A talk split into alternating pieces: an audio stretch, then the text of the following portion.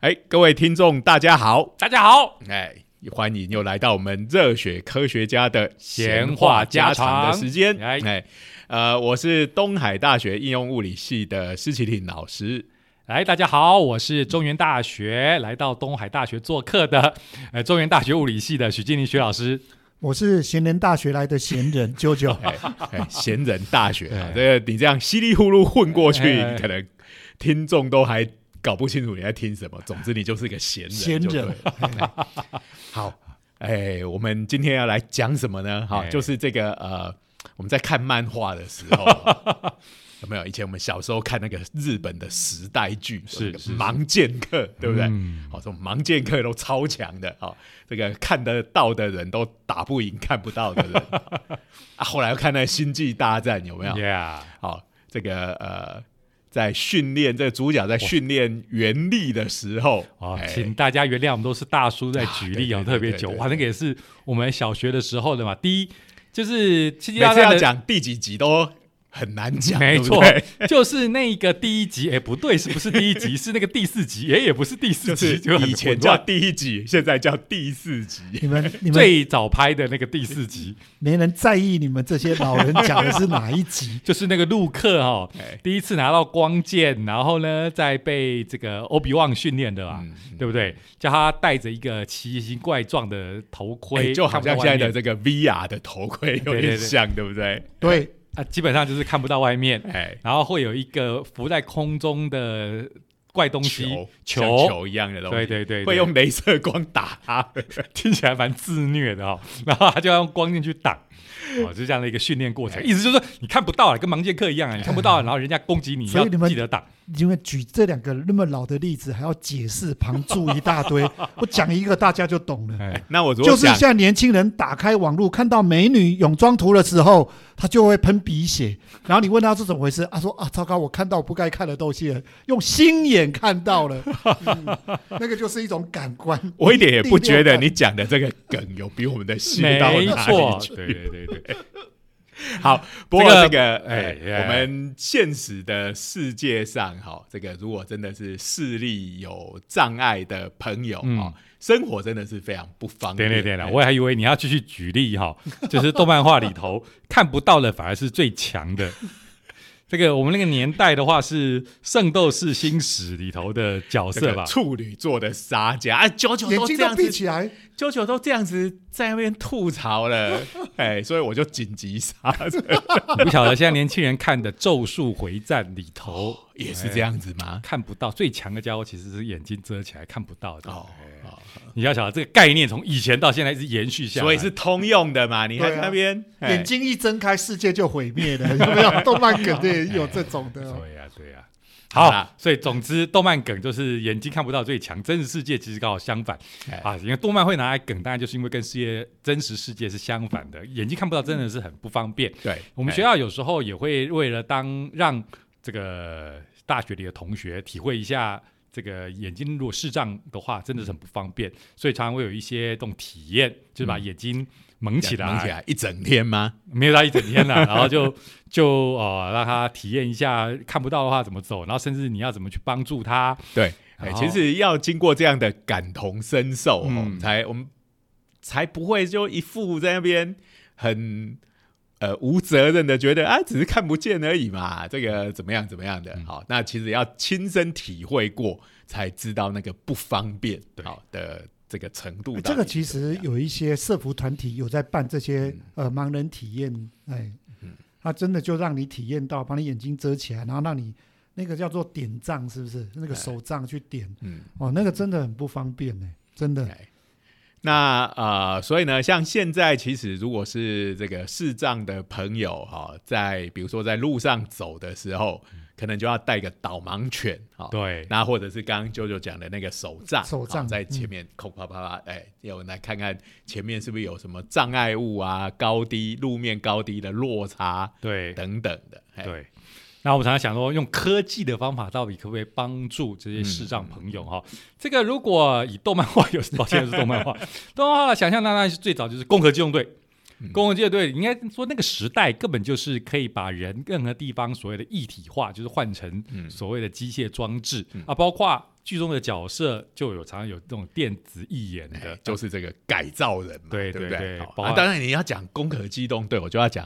这还有一个也是非常有名的角色，就是《银河英雄传说》里面的那个冷彻的义眼，对对对对对对，那个奥贝斯坦哦，帝国银河帝国的这个参谋参谋总长。嗯，哎，好，感谢感谢他最近又有重新动画化，对，所以你就不能说我们老是讲老片，好，老片会重重开机，没可烦。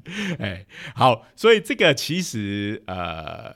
我们对于未来的想象，哈，那因为我们身体上有时候有一些残疾，哎，这个每个人都不想要嘛，哈，那但是是不是能够用科技的力量，好，让我们的一些功能能够正常的运作这样子？不过有时候我会很感慨哦，像那个特斯拉都会出那种自动驾驶的车子，连车子。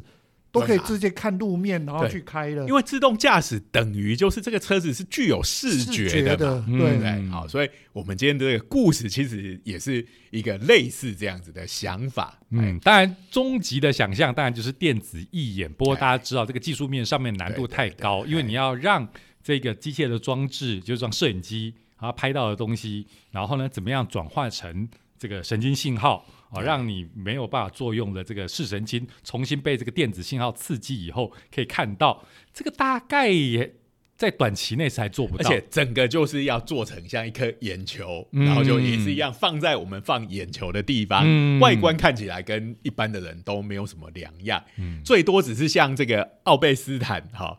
刚刚讲的帝国银河帝国的参谋总长一样哦，大家会觉得他的眼神有点怪怪的，对不对？闪烁着冷彻的光芒这样子，但是看起来他并不会说哦是背个机器什么的，很明显的在他的头上。好，那啊，现在以现在的科技，大概当然还做不到这个样子，而且这个还包括比如说你这个眼睛。要怎么跟你的大脑之间的连接哈？对，所以这个还有蛮多要克服的。其实哈，这个话题我非常爱的一个原因，是因为我个人有非常接近的经验，就是视网膜剥离。各位哈，这个很少人有这个经历哈。每次拿出来说嘴的，我几个可以拿来说嘴的经历，其中一个就是视网膜剥离。左眼的夏娜，右眼的视网膜。你还在说我们要讲脑梗？左眼的夏娜都几年前的东西了，而且它还又不像那个有一些有很长的系列作，对不对？你这个。哎，所以你你也没有什么讲我们的立场。好，跟各位听众朋友分享一下，不是那个老梗哦，而是我自己视网膜剥离的时候，那时候一方面就是先期正道就会看到很多绯闻，然后后来的话就会产生所谓的视野缺损。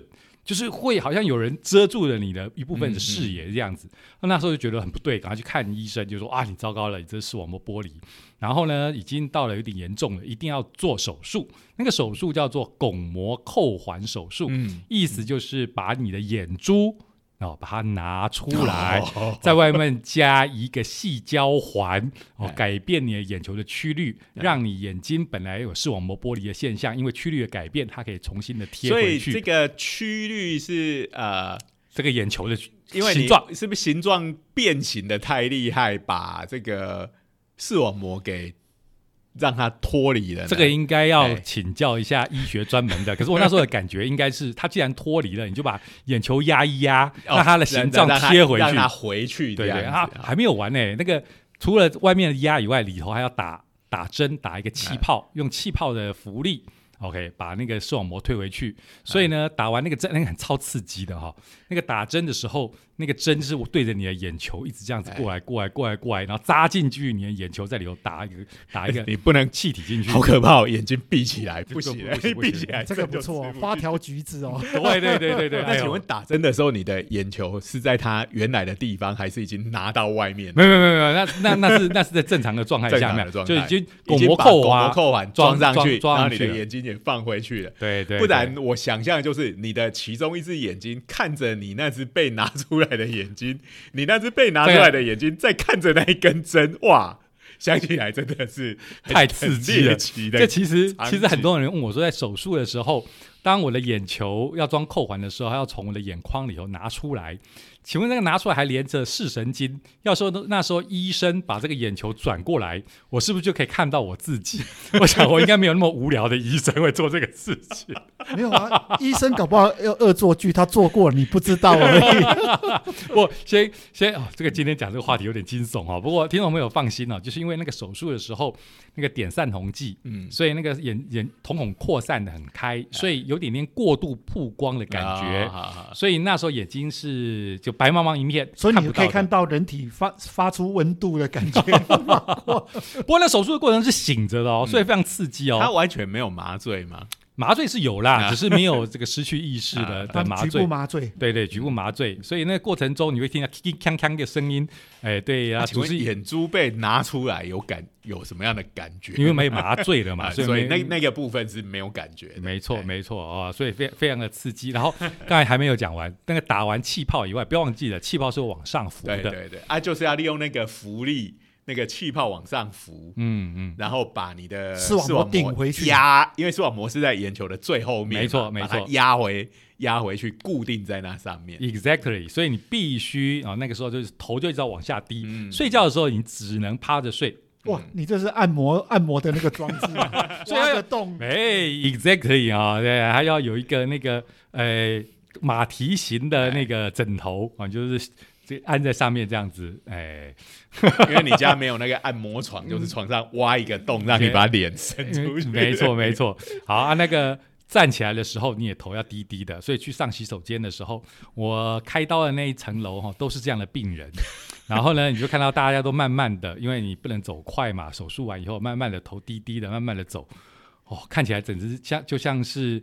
这个恶灵古堡里头的景象，对对，上上尸片，这个我有见识到，因为那时候他动手术的时候，那个徐老师动手术的时候，我有去那个龙总看他嘛，然后就这样子低着头一直在走。所以总之，我经历过这个这个经验，所以我知道哇，眼睛都要好好的保护。所以各位听友哈，这个诶，YouTube 可以不要看那么多哦。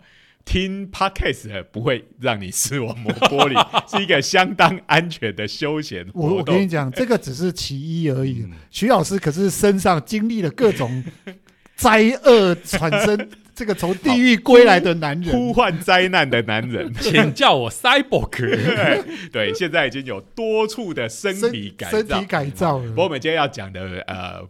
不是到这种身体改造的程度，大概还是用外在的辅助装置啊，来帮助这个视障的朋友呢，可以在呃我们一般的生活环境底下行动自如。对呀，对，所以我们刚才讲到了嘛，虽然现在医学已经进步到一定的程度了，不过你看我是及时手术救回来。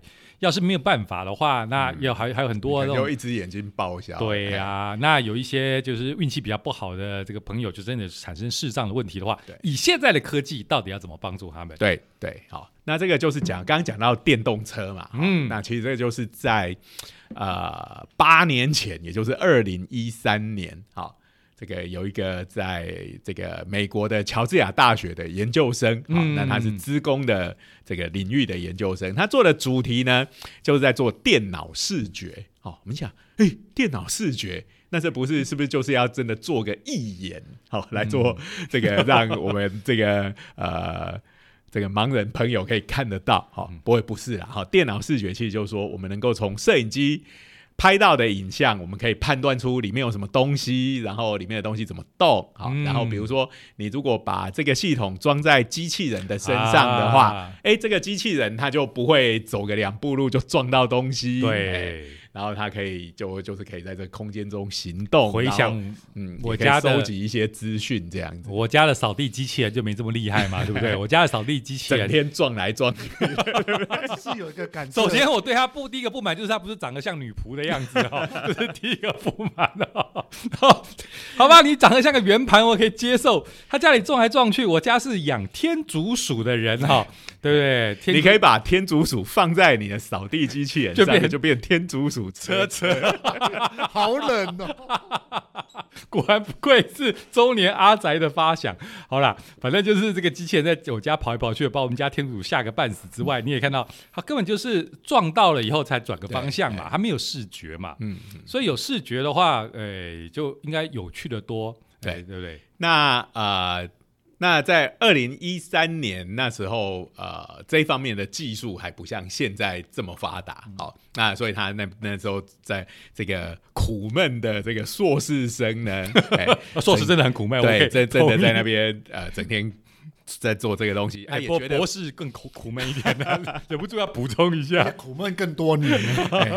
好，就苦闷的研究生生活，然后对对对对。那有一天呢，在这个他的一个朋友来找他，嗯，然后出去吃饭啊，聊聊天。哎，他这个朋友就是一位视障者，是是是。那然后他在聊跟他聊的时候，突然想到，哎，我是在做这个电脑视觉的视系统，要去做给机器人用，整天想要教机器人看东西，对。可是我们人类其实呃，在这个视觉方面有障碍的人类，其实也不是少数嘛，对不对？世界上人这么多，好看不见的人也是很多，所以在教机器人之前，不如先拿来帮助人类。对，所以他就一下子就把他的这个论文的方向给改了。哎，那后来他也也拿到他的硕士学位，然后就呃继续待在这个乔治亚大学里面。这个担任在这个人工智慧方面的这个研究中心里面，这个当研究员，好，或或技师这样这样子的工作。是。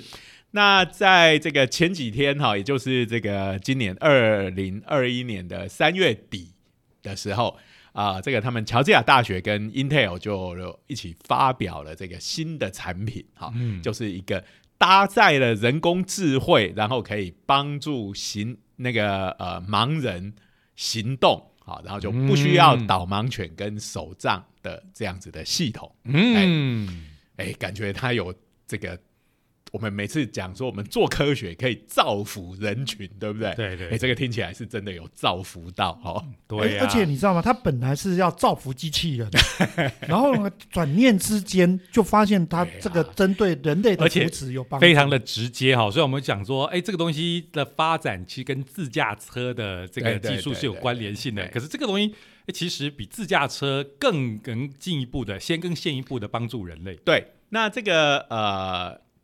跟自驾车比起来，哈，哎，有人可能会觉得比较简单啊，因为其实这个使用的人，他虽然看不见，可是他是有人类的大脑的，他是自己本来就会思考，会做判断。那电动车是一切都要靠人工智慧，可我们知道人工智慧有时候没训练好就会比较笨嘛，对。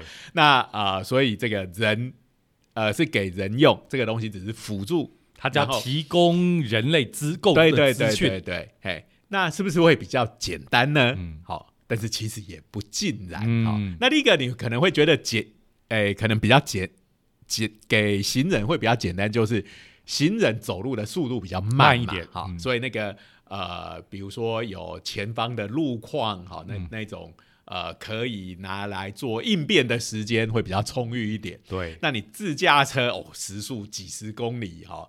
尤其 Tesla 又很喜欢做跑车型的，对不对啊？跑得很快哦，那个反应的速度真的要很快。对呀，而且人的话还可以往侧面跨步哈，车子没办法往侧面跨步哈，对，也没办法跳起来。不过你大概不会叫视障朋友跳起来哈。不过这个我们要讲的是这个，好像从几个听起来，大家一开始直觉可能会觉得，哎呀，自驾车都做得出来了，那做这个行人辅助系统。应该也很容易才对。没有没有，我我一想就觉得比较难。你想想看哦，我自驾车大部分行驶在马路上面，马路事实上路况是比较简单单纯的。那你想想看，我们行人走在路上，哇，各种千奇百怪的狗跑出来，猫跳出来，天上掉东西下来，什么障碍物其实都很复杂，会比路况稍微再就是呃，因为马路上的车子，第一个它。速度快嘛，所以马路上比较净空，然后给车子的规则也比较明确跟严格这样子。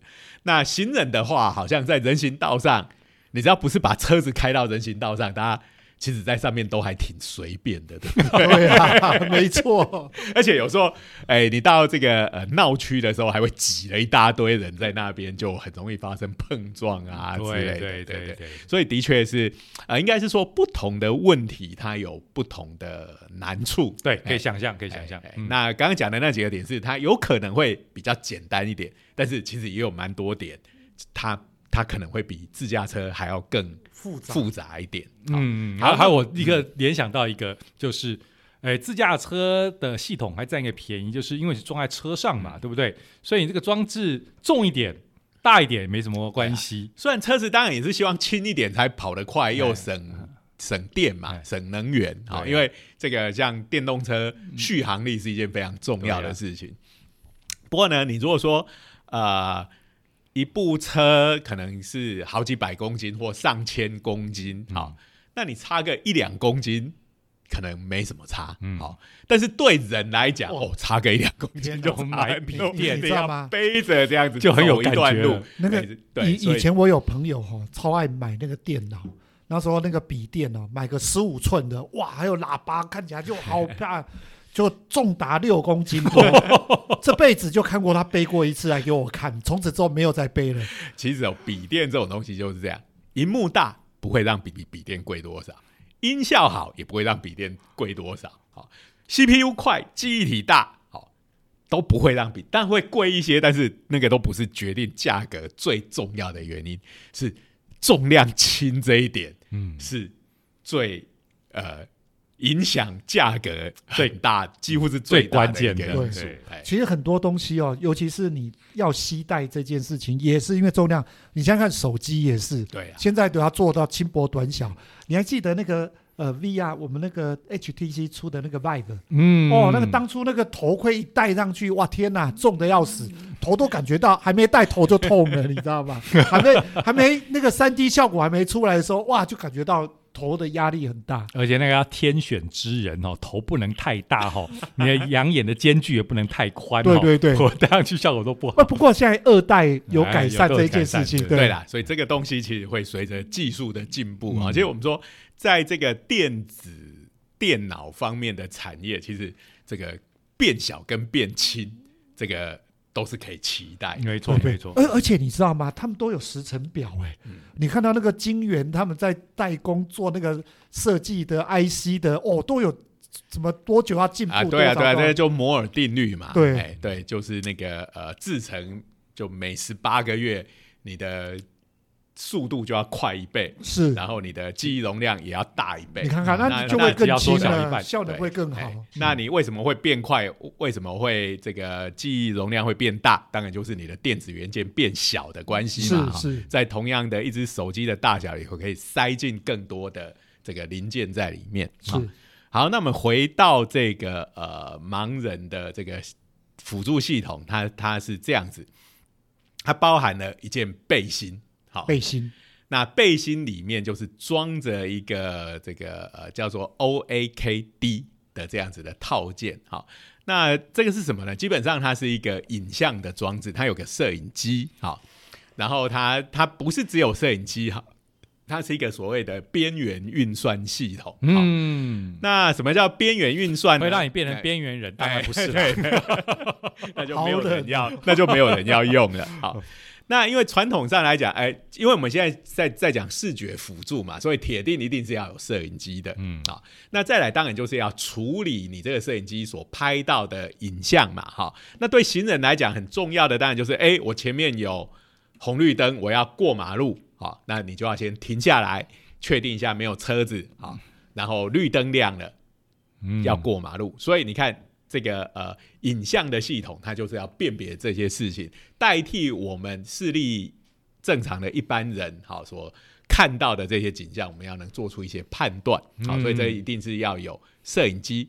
那传统的系统就是啊，我们会有一个中央处理的系统吧，可能是一部电脑。那我们这个呃，就好像大家现在的 Webcam，你拍到的影像就经由这个呃。这个缆线传输回去电脑，把整个资料传回去，那再由这个电脑来做计算，然后再做比如说影像的辨识等等。好，可这东西有个问题，就是第一个，呃，你这个呃，因为现在的相机解析度都蛮高的嘛，嗯好像这一次用的这个 OAKD，这个是四 K 的解析度的哇，以现在来讲，差不多就已经变成主流的了。对那所以这个资料的传输量就会蛮大的，嗯。而且像这个东西你要穿戴在身上，在外面走，尽量都是要做用无线的嘛，哈、嗯那你这个呃，就是传输量一大，哎，那那个传输就需要时间，好，然后而且呢，呃，我们这这个系统可能如果说呃以后有各式各样不同的感测器，比如说我摄影机不止一个。我要看前面，我还要看后面啊，后面嗯后面有没有人来撞我，对不对？那也许摄影机就越装越多这样子。好，那是不是大家都一起在那边传资料的时候，哦，有时候就会塞车，发生资料塞车这样的状况？好，那呃，所谓的边缘运算系统，就是说，它这个摄影机旁边就有晶片，好，嗯然后它马上它拿到影像，它就自己做影像辨识，嗯，辨识完了之后，再把这个资料传回到这个呃你背的背包，哈，这个背包就是我们的第二个这这整套系统的第二个部分。嗯背包里面就是放着一部笔记型电脑，哎、来帮你做这些中央的处理。那但是呃，影像的处理就是在摄影机旁边的那个边缘运算系统，它已经帮你辨识好了，那它只把分析之后的资料传回来而已。好，那这个就会呃传输量就比较小，而且可以做及时的运算这样子。嗯，好嗯那这个呃这个视觉的系统需要判断的东西蛮多的，好，那就跟自驾其实跟自驾车原理非常类似啊，好，所以它其实也有用到蛮多自驾车开发过程中所用到的资料，好，它就是要判断你现在外面路况看出去。有人、有汽车、有机车，好、嗯，人行道上面有个垃圾桶，对。哦然后这个行道树的树枝垂太低了，了。你的头会撞到，等等。对，哎。小狗跑过去之类的，哎，交通标志这边是可以走，不能走。哎。OK，搞不好台湾的话还有摆地摊的，国外大概在 我我们我们的路况这个千奇百怪，还有小朋友突然间跑过来的了，这种对这种都要，越想真的觉得哦，人行道上面的路况真状的是状况非常多。哎嗯，对哎，那呃，但是总之就是他要把所有的这个状况就分析出来啊、嗯然后就传到了背包后面，呃，背包里面的那个电脑哈。他说说用笔电也可以，或者是像 Chromebook 嗯嗯，好，或者是树莓拍这种呃比较小小一点的型的系统好，那呃为什么要用树莓拍？当然就是刚刚讲的重量的考量一定是一个嘛，嗯因为树莓拍它的运算的效能一定是没有像一个笔记型电脑这么这么强。好，对。不过我觉得再下来也还是一个重点，就是你要把这个资讯传达给这个使用者知道嘛，就是我们这个视障朋友他怎么知道，那要变成一个适当的语音哎。让他知道。对你当然不能用影像显示，因为他看不到、啊。哇，这个你一讲，我就觉得这难度又更高了。对呀、你总不能一个语音一直在叭叭叭叭一直讲吧？哎你想想看，我们在做捷运的时候，国语讲一遍，英文讲一遍，客家语再讲一遍，我们都听反了，有没有？那你想想看哦，他那个及时处理，他还人在在行进当中，哎，嗯短时间之内你可以听到的字数也有限。那这代表什么呢？路况这个电脑还有办法能够做有用资料的筛选，嗯，它不是所有的资料对排序。因为我们刚刚讲人行道上面的路况其实挺多复杂的，好，那他要是把他这个看到的第一样东西到最后一样东西都讲给你，你搞不好已经撞得没错。歪七对没错。东倒西歪了，所以他就要判断哪一些是最优先的，要能够先让这个视障朋友知道。所以在这里就有一个很大的限制，就是你的资讯的流量，你这个人机界面，哈，你这一套系统跟这个人，哈，中间只能用语音来沟通嘛，好，那所以就是说，他到底要用什么样的顺序，然后告诉这个使用者，好，前面的状况到底是什么？对好，那他所以他必须正确的判断出这个优优先顺序，不然就会出事了，哎，嗯，仔细讲就是这一个语音的的系统就跟我们现在人工智慧发展的重点很像嘛，因为使用者应该也是用语音在下令的嘛，对不对？然后回答他也是用完全用语音嘛。我这种语音用语音来做沟通，就绝对是我们人工智慧现在发展的一个重要的方向。对，那就算这个系统能够处理很大量的资料，但是在这个地方会有个资讯流量的瓶颈，在这个地方。哎，好，那啊，如果说是自驾车的话，反正就是。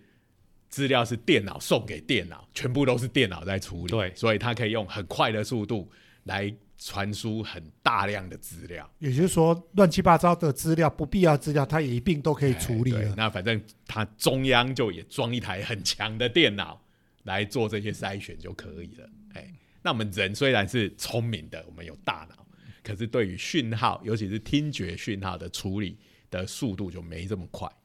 哎，对。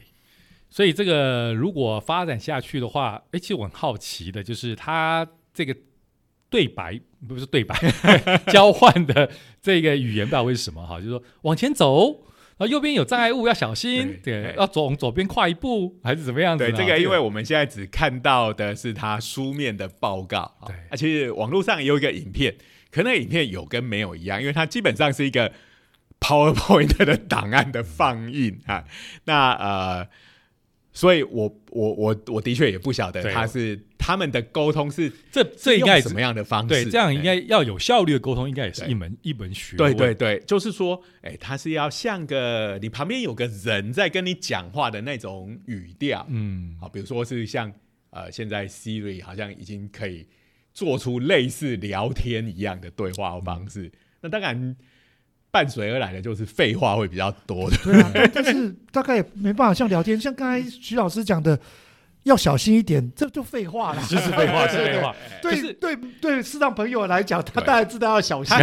可是我要是我自我体验一下，我闭起眼睛，一个对不对？那他要叙述的，其实应该是要对一个环境的叙述。对，他如果只是单纯的叫你，哎，往前走。右边一点，左边一点，右边一点。对对这个好像是我在玩那个诶盲眼打西瓜的游戏，我觉得我那种不安感会很很。我我觉得他应该是这样讲，这个九点钟方向二十公尺有什么障碍？有有有有，在他的这个报告里头有。有，应该是类似，他就是用几点钟方向，他会跟你讲。哪里哪个方向有什么东西？对，哎，我认为这样子是比较精准。这个就有点像我们男生哈，几个妈几出去哈，就是哎，注意三点钟方向有美女。美女一枚。哦，这个 好了，上朋友完全不需要知道这个资讯哦。不过以这种类似的方法来指引，应该是合理的。对，但是这个东西其实就会比单纯的下指令。需要多一点的资讯上的流量。对，如果来比较一下，我们人类哈，在没有这种人工智慧或者机械装置帮助视障朋友之前，用的是导盲犬嘛？对，对不对？那这个导盲犬也要有一个人犬界面的沟通嘛？它应该是就是抓的这只导盲犬，然后导盲犬就是走向这个安全的安全的方向。它其实完全是靠这种身体的，可是拉着它的感觉嘛。我我的问题是，导盲犬怎么知道你要去哪里？像这个系统的话，在它的背包里面，除了电脑以外，它上面还有一个 GPS。嗯，所以它里头其实等于有点像把它跟 Google 地图结合起来，就是你。这个使用者可以给他下个指令说：“哎，呃，我要到某某地方去。”嗯，然后他连上 Google Map 就会把这个路线规划出来，然后就会告诉你：“哎，到这里该左转，该右转。”哈，然后可能叙述，然后沿路叙述这个路况，然后你应该要注意哪一些，避过哪些障碍等等。好。那导盲犬，导盲犬固定，它它是先有一条路线，对一些路径的路线，路径的路线确定好。它大概没办法说，哎，我要去面包店，先给他新路线，他听不懂。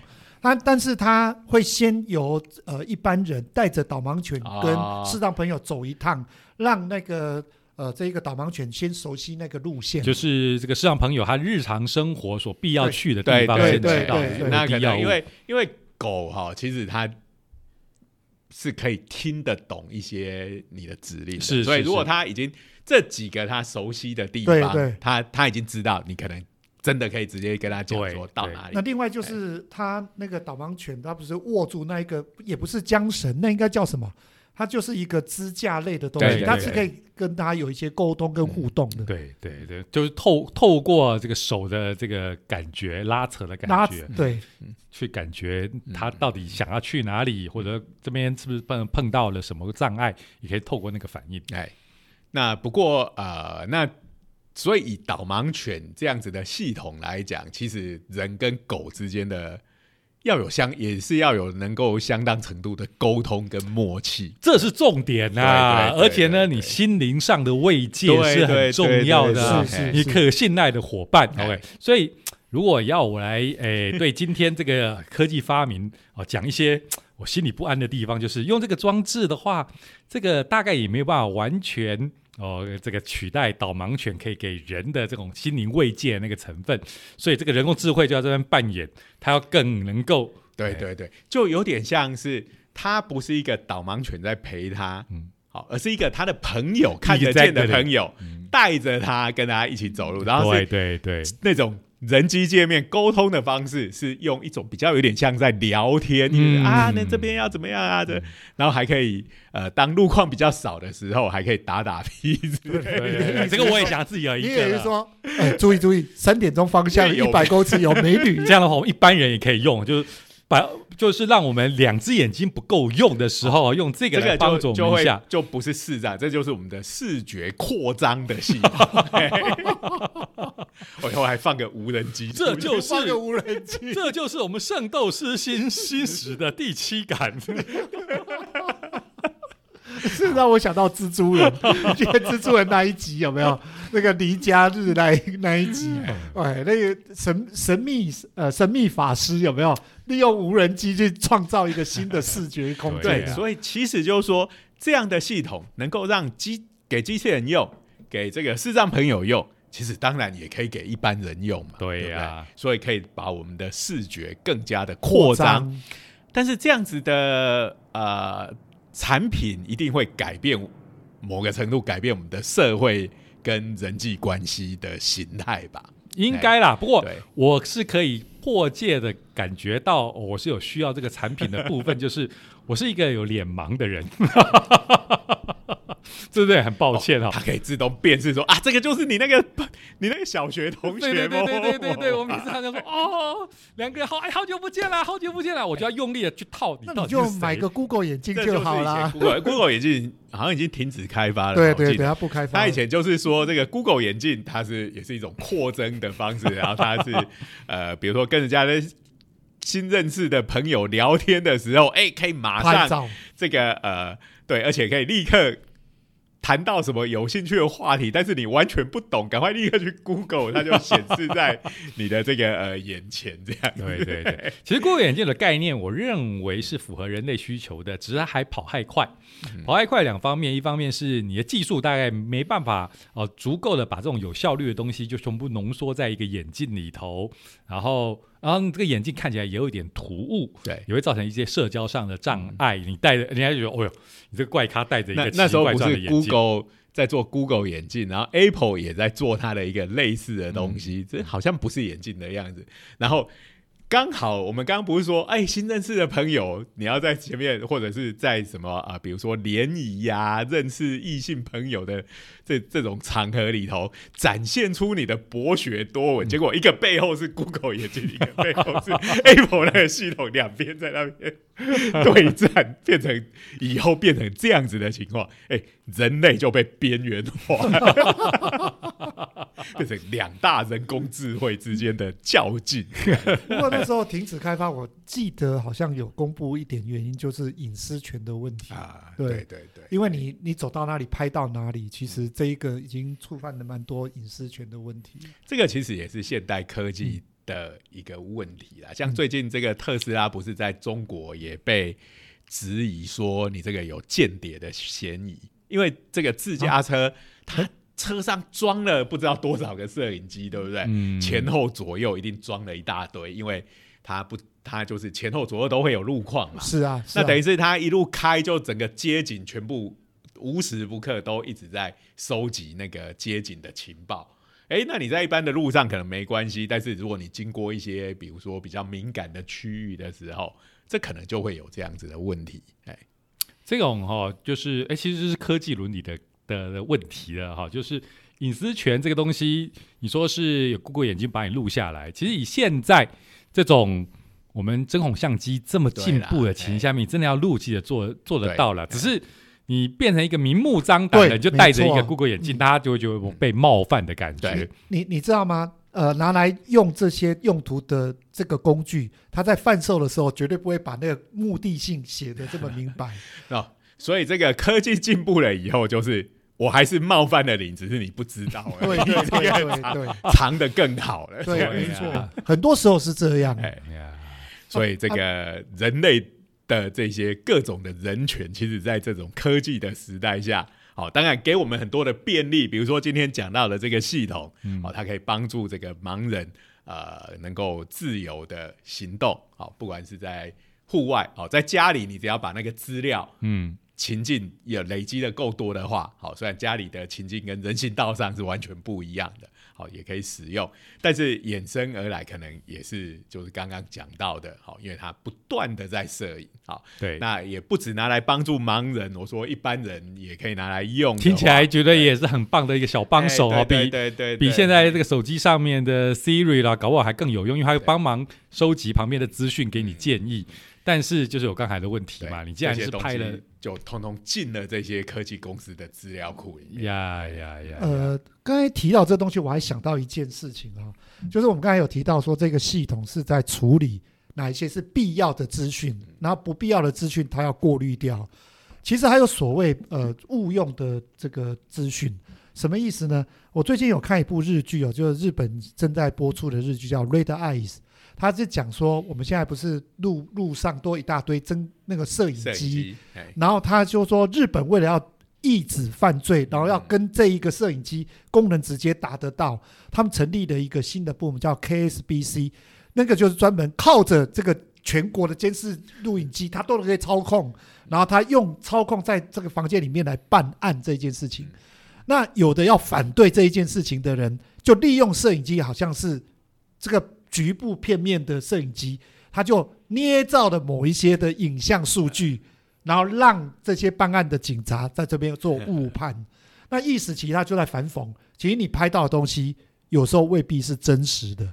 如果你要蓄意安排，会有这种问题。尤其现在又有像 deepfake 这种东西，对呀，所以其实。九九聊到的其实话题有两个层面的，一个就刚才讲到的影像到底哦是有多少可信度，那是跟刚才讲到就是 deepfake，就是现在的这种深度哦伪造的能力已经非常强了，所以影像的可信度，有人说眼镜也会屏，现在这件很很可疑了。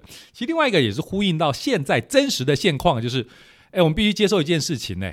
我们的世界正在改变呢。以前我们大街小巷是没有这么多摄影机的，是现在到处都是摄影机的。而且呢，我们在绝大部分的情形下面，我们会默许，因为我们觉得它有太多好处，比如说发生的交通事故，会发生的一些犯罪事件。你有摄影机，你可以很快的就去 locate 犯罪者在哪里。所以，我们真的蒙受它很多好处。所以现在大家都。逐渐的默认，可以仔细想看，这个摄影机开始架的时候，多少人出来呼吁？哇，那个是对隐私权的一个大侵犯！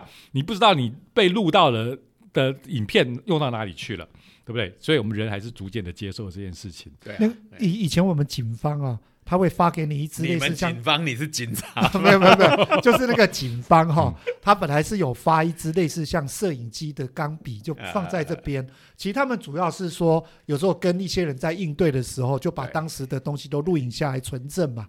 后来就被人家讲说你是在偷拍，因为你没有告诉我。后来警察就他们就直接发一支很明目张胆，我就是在拍你，就是要做的很明显，对，让对方知情，对对对对，不能不能像这种什么钢笔式的这种，他就认为是在偷拍，对。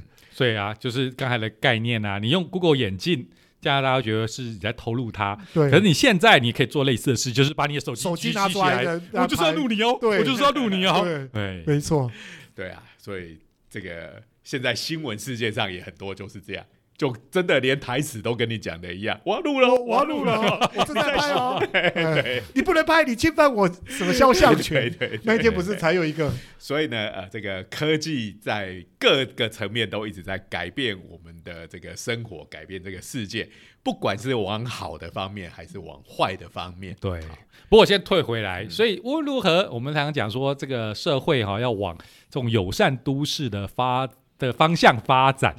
啊，我们这个社会对于生障啊，对于视障，其实还不能不会说非常友善的。对，所以这样的发展，至少在科技上面哦，为这种视障朋友、为商朋友发展，绝对是一个好的方向啊，有有它的正当性。不过，跟所有的科技一样，它有很多多面向性。对啦，所以其实，在这些好处跟坏处，怎么去取得一个平衡？哈，就是说，我们讲现在的科技，不只是科学跟技术，还有很多这些社会。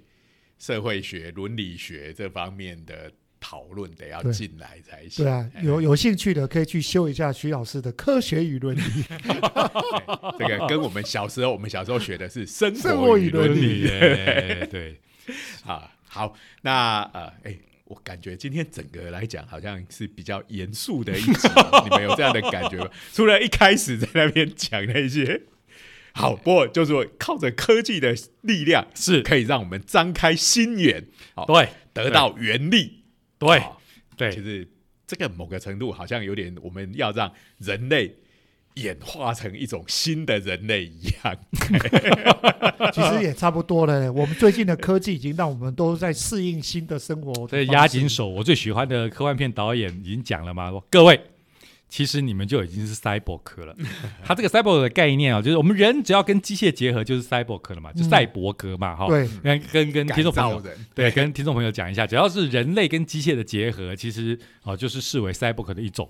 哎，各位，你跟你的手机分得开吗？是啊，你已经分不开了。哎，现在只不过都是一些外接装置。对呀。再过一阵子就会直接砍入到你身体。没错，套用押金手的讲法，你的大脑是你的内部记忆装置，你的手机是你的外部记忆装置，就只有这样的差别而已经。不只是手机，手机是连到整个网络去的，是，所以根本就是攻壳机动队的世界。其实哈，这这个的关键只是在于我们人类哈，在演化过程中有根深蒂固的不喜欢有异物入侵到我们身体里头。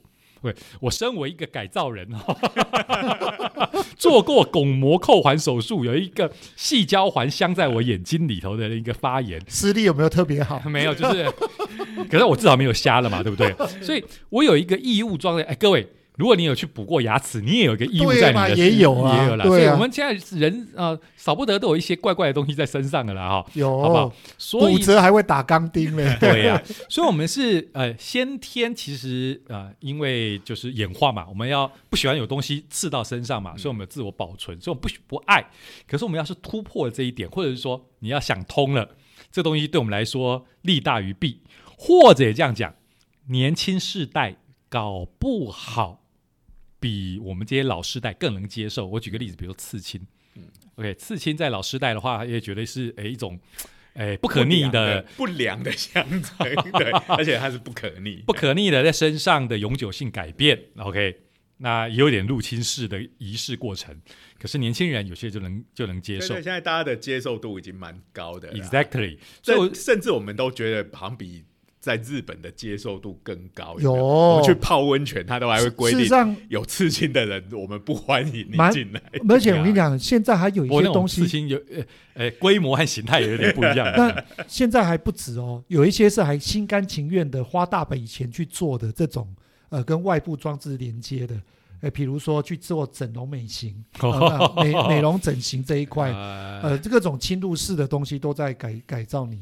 呀呀呀呀！所以真的哈，这个会不会到就我们物理学讲讲，会不会一个 face transition 哈，就是。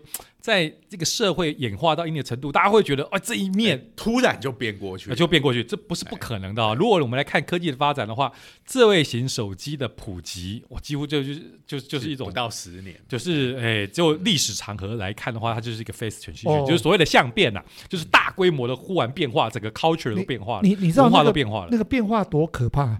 我们念书的时候哪有什么手机这件事情啊？然后突然间手机在大概呃九一九九多年。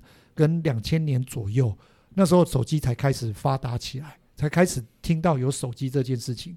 那现在我儿子他们班上更可怕了，班上这个小朋就是来念书的学生，没有手机的请举手，只有我儿子一个人举手而已。你就可以知道普及率已经到这种地步，连学生这种哈就会在另一个地方发生问题哈，比如说那种连载太久的漫画。像千面女郎这一种的那种爱情文艺片，最容易发生的就是男女主角约在什么地方，就因为什么原因耽误了，然后他就在那边一直等等的时候，就各种小剧场就出现，然后哇就会死去活来。这样现在只要手机一通，就立刻 解决了这样的问题。这个不好意思打扰施老师，施老师你举的这个千面女郎，现代人不知道这一本书是什么，因为现在这一本漫画已经改名叫《玻璃假面》。是啊，是啊，嘿，这是时代的痕迹，就很明显的就改变了。好，所以，我们今天的话题其实聊到了哈，这科技除了帮助人类以外，其实也在帮助这个，我应该说改变了人类社会的面相。